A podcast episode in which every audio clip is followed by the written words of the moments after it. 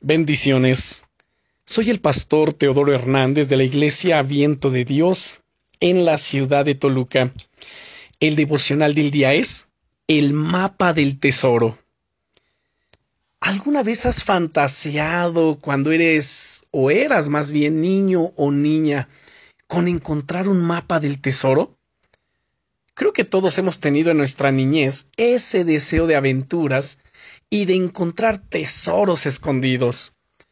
Cuando pensamos en ello, quizá nos suena como algo muy lejano, sobre todo cuando nuestra realidad nos rodea con sus cincuenta mil cosas por hacer y sus dificultades.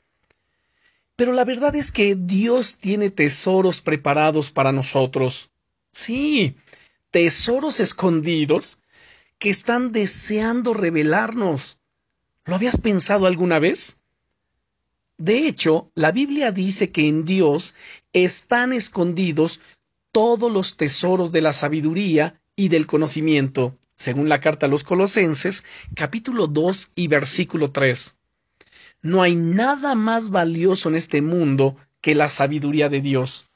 Es gracias a ella que podemos darnos cuenta de nuestros errores, tomar decisiones correctas y profundizar en los misterios de Dios. Es gracias a la sabiduría que podemos encontrar todos esos tesoros, guardarlos en nuestro corazón y ver cómo la bendición de Dios nos inunda.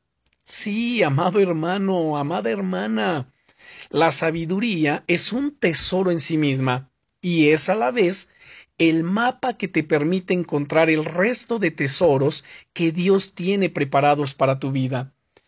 Es por eso que, a lo largo de esta semana, vamos a hablar acerca de los tesoros de la sabiduría para nuestra vida y vamos a analizar siete claves que nos ayudarán a crecer en la sabiduría de Dios como nunca antes. ¿Estás preparado? ¿Estás preparada? Recuerda, eres un tesoro para Dios. Bendiciones.